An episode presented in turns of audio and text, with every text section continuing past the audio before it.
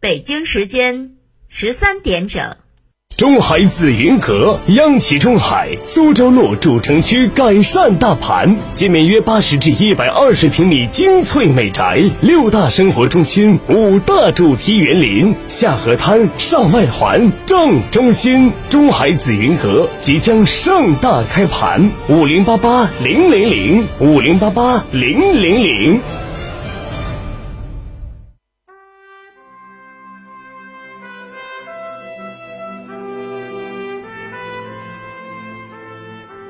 历史与诉说，秦理与真相。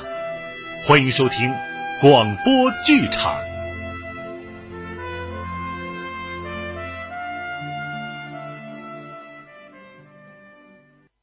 贺龙全传》七十一回，书接上文。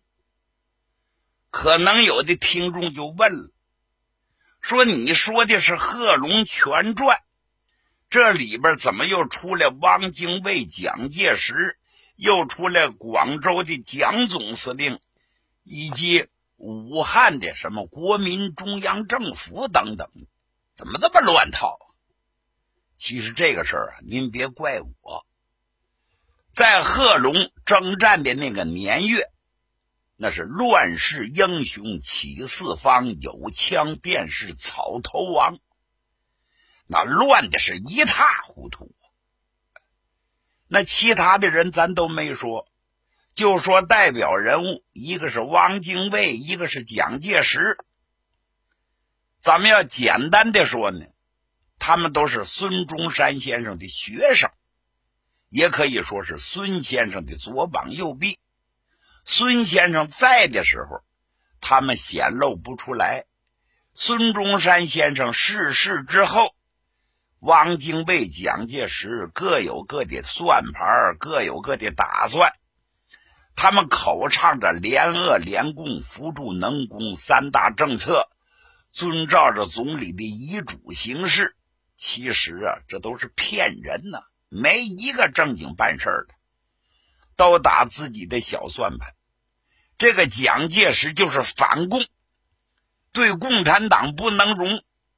这本身就是反对孙先生的遗嘱。孙先生说了，联俄是指着俄国就是苏联呐，联共就是共产党，扶助农工是工人和农民。这三大政策，这是总体方针。蒋介石没有一样不反对的，这因为跟他的利害有关系。这个蒋介石就想独揽军政大权，一个人说了算。汪精卫能服他吗？心说我是孙先生第一看重的要人，我小名是党政军的最高领导。你想一小反上，把我踢开，独揽大权，没门。因此，他也拉拢各方的势力，跟蒋介石对着干。最终，汪精卫还是软呐，人软货囊。没有老蒋的蒋光头鬼点子多，就处于劣势。汪精卫没有办法离国出走，在外边忍了一年多，一看机会来了，他又回来了，继续跟蒋介石是争夺大权。咱们书接上文，这个上海啊，似乎是蒋介石的地盘蒋介石手下掌握着武装。白崇禧就是他手下的刽子手，所以汪精卫一看不好，偷偷的离开了上海，到达了汉口。汪氏是四月十号抵达武汉，他到了武汉，那么一看呢，哎呀，这跟上海是截然不同啊！武汉反蒋的空气特别热烈，不由得大吃一惊，他就发现三街六市。到处皆是打倒蒋介石内容的标语，汪氏立即是热血沸腾啊！到了十一号，汪记在一个刊物上题词，说革命已经到了一个严重时刻，革命的往左边来，不革命的快走开去。汪的到来使与蒋氏处于尖锐对立状态下的武汉国民党中央和国民政府感到了很大的鼓舞。一时之间，汪精卫成了武汉国民政府的中坚人物，并接任了国民党中央主席和国民政府主席的职务。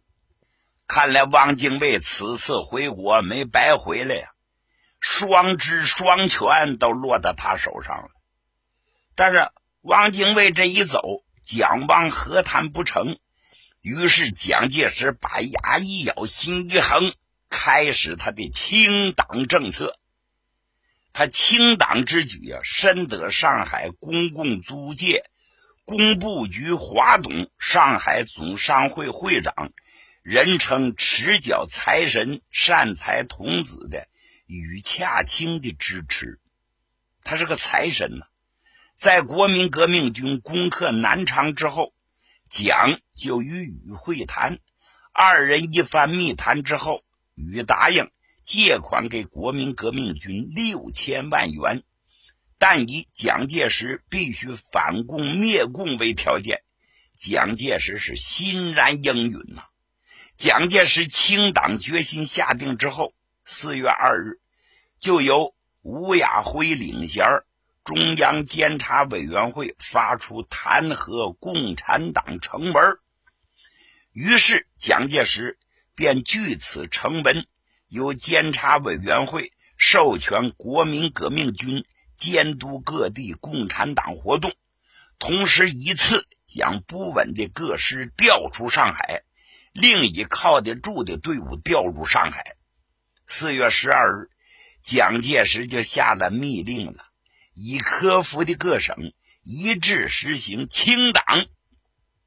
同日，杜月笙以上海工界联合会、中华共进会的名义，请上海总工会委员长汪寿华赴晚宴，把他骗到杜宅，而后加以杀害。白崇禧下了令了，杨虎、陈群具体执行清党。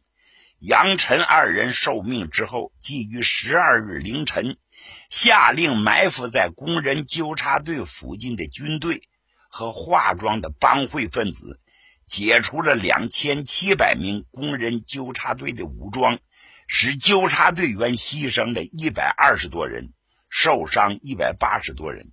当天上午。白崇禧指挥军队占领上海总工会，逮捕了总工会负责人之一共产党员侯少球，并将其杀害。这个时候啊，各帝国主义在上海的武装也自租界开出，在南京路、沪西、吴淞、虹口、闸北等处，大规模的抓捕共产党员和民众，而被抓的这些人呢？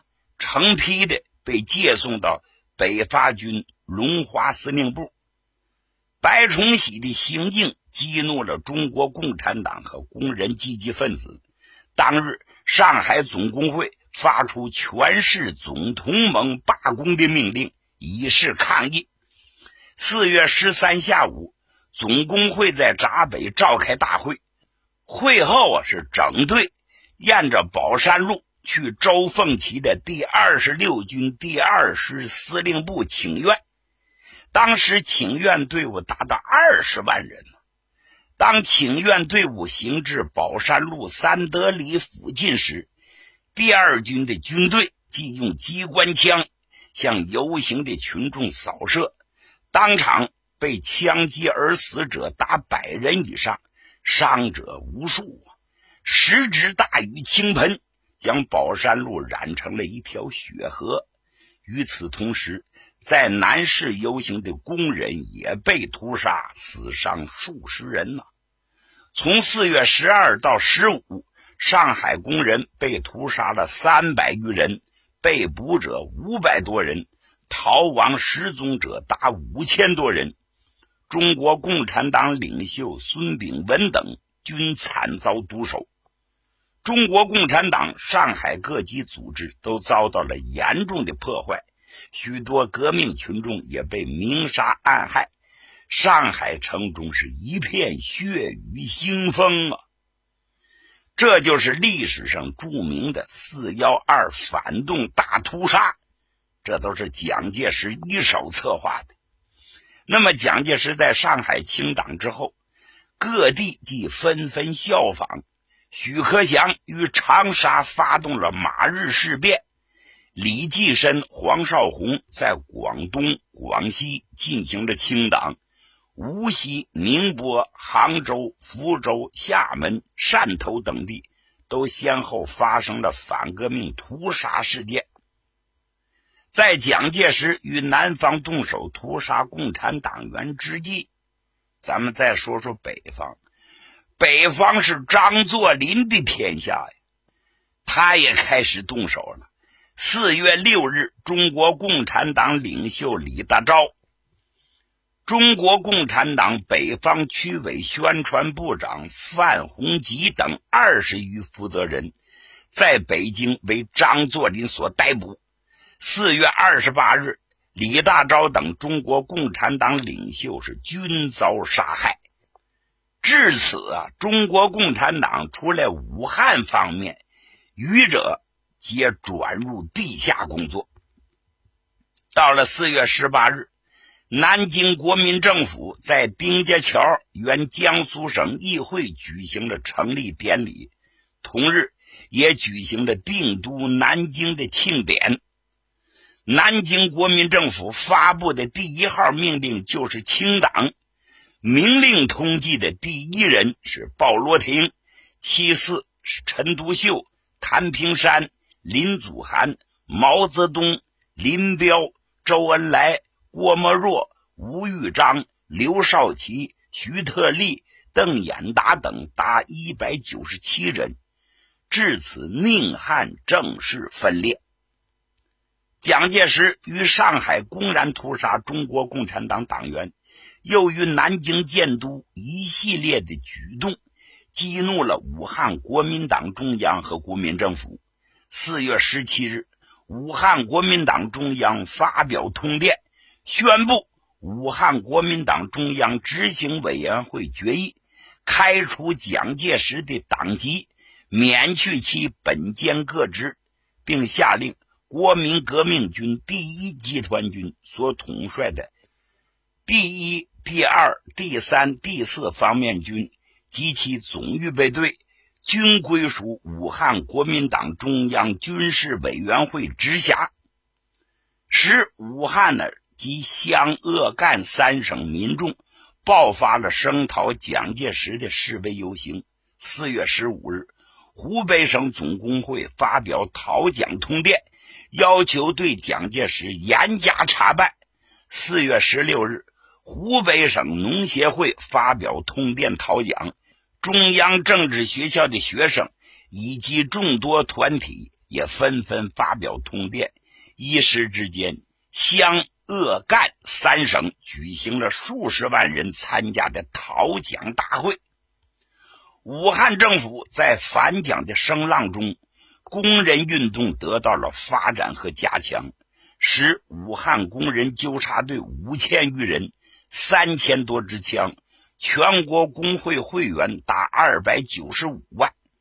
四月十六日，武汉方面成立了国共两党联席会议，由国民党方面的汪精卫、孙科、徐谦、顾孟余，共产党方面的陈独秀、谭平山、张国焘组成。凡是重大问题，全都由联席会议决定。宁汉既已分裂，宁方已经定都在南京，武汉方面如何发展呢？武汉要人众说纷纭，使武汉陷于四面受敌之险恶。往北边说有奉系张作霖，东有蒋介石，西有与蒋介石勾结的四川军阀，南面受南京政府节制的两广。帝国主义和蒋氏对武汉实行封锁，面对险恶形势，武汉要人呢，当时有三种主张：一种主张是先东征讨蒋；二是主张继续北伐，与冯玉祥会师汉南，再联合阎锡山驱奉章出京。第三呢是回师广东，和在两湖开展土地革命，作为巩固革命基地的工作。四月十八号，联席会议进行讨论，多数同意第二种意见，继续北伐。如此，中国一时出现了北京政权、武汉政权、南京政权三个政权鼎立的局面。四月十九日，汪精卫在武汉召开了二次北伐誓师大会，武汉政府里军政各界的要人都参加了。大会在佘山脚下的红楼举行。大会宣布了唐生智为总指挥，冯玉祥为第二集团军的总司令，阎锡山为第三集团军总司令。由武汉出兵的既有第四军、第十一军、第三十五军、第三十六军，张奎发的第四军为前卫，贺龙独立十五师为先头部队。现在又回到贺龙身上，单说贺龙参加了会议之后回来，马上部署准备开拔。可是由于那形势紧张和即将北伐，贺龙啊，先在家里头开了个会呀。他的大部分亲属和亲人都在独立十五师啊，因此有人管这个师叫贺家军。这么大个家族，能不做一些安排吗？贺龙最牵挂的不是旁人，就是他大姐贺英。贺英一直跟着贺龙在一起啊，管理一些后勤的工作。贺龙回来之后，直接见到大姐了，把开会的布置以及目前的形势如何如何讲述了一遍。最后，他向姐姐提出了看法。他告诉姐姐呀，共产党是个了不起的党。我发现共产党是真正为群众办事的党。我决心想要参加共产党，不过人家要我不要我还在两说之间。不管怎么地，我是跟定了共产党啊。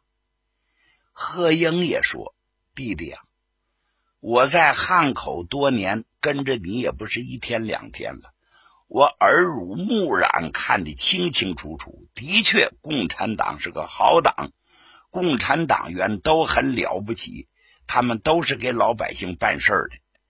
长城啊，我们家就是穷人出身，共产党为穷人办事儿你跟上这样的党，姐姐双手赞成。贺龙对姐说：“大姐，我这次带队伍北伐，要离开武汉了，不能照顾你了。大姐，你是个女人，随着大军行动也不方便。我看呢。”你还回老家桑植吧，等到局势安稳，我再把姐姐你接回来。贺英点了点头。尝尝，我也想回乡。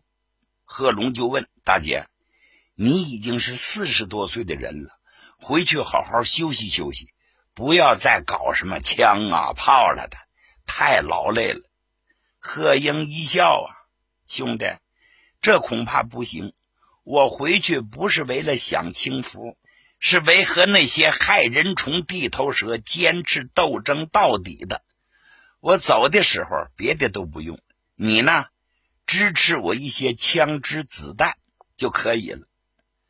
贺龙对大姐这种勇于反抗强暴斗争的精神十分钦佩，可他担心路上出事儿啊，他就说：“枪子弹我可以给姐姐。”可姐姐，你怎么能运得走呢？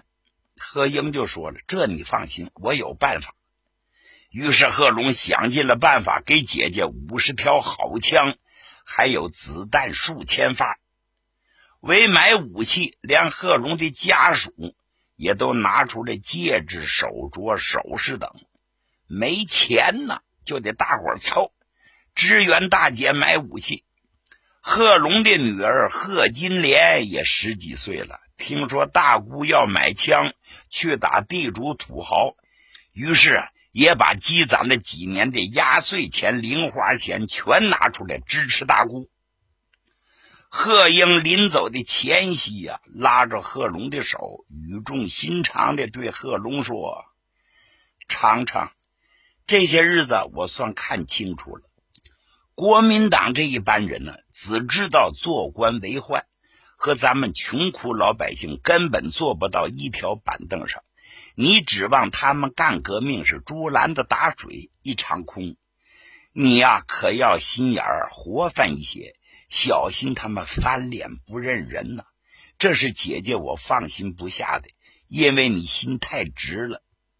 贺龙一笑：“姐，你放心吧，我已经下定了决心要走共产党这条路。”贺英对弟弟的愿望非常支持，最后嘱咐他说：“好啊，你跟着共产党好好干，在外边有什么困难就回咱们湘西来。”那里的乡亲们会支援你的。贺英就这样跟弟弟告别，带着一部分家属从武汉启程回桑植老家，将这些枪支弹药啊藏到一口棺材里头，装扮成啊启灵回乡。经水旱两路，历尽了许多辛苦，运回桑植洪家关。说到这，咱要介绍一下。贺英为啥要枪啊？原来贺英想的很多，他想，我弟弟跟上了共产党，而共产党现在是势单力薄，万一有个不测，那贺龙上哪儿去？还得回乡。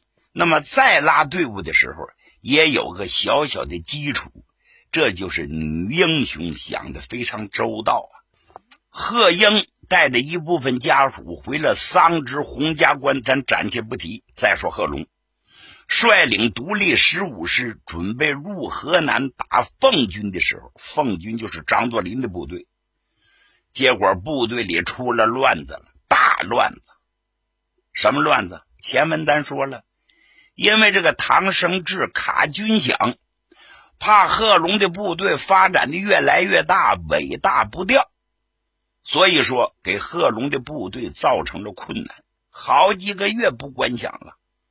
因此，每个人的肚子里都有一股气儿。陈图南一看机会来了，暗地里指使他的心腹，串通一些官兵，煽动闹饷，扬言不发饷就不上火车，不发饷就不开拔。他这么一煽动，下边可就乱了套了。乱的最邪乎的是罗仁的那个第一团，这个团呢是罗仁和周大脚两支部队合成的。本来他们都是土匪出身，底子就很差，也没有什么素质。再加上陈图南派人一挑拨，真是说什么的都有啊。这个就说了，饷钱都让贺龙送给共产党的官太太过生日了。那个就说，别看姓周的周义群嘴上说的好听，他把军饷钱都暗暗的送到上海买公馆了。还有的说，他们这就是喝冰血；有的说，这是让我们没有活路了。这些人是越吵着越凶，越吵着火越大，越吵着越悬。公然有人倡议。操！拉着队伍，咱们造反了，不听贺龙的了。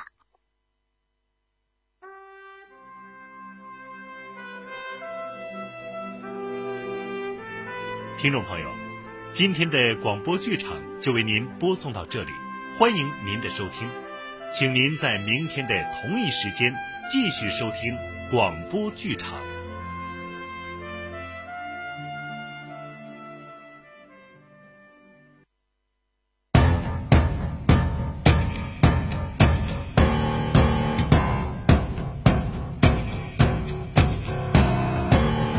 是你的欲望在扩散，关注上传下载，华丽的泡沫在消失爆开。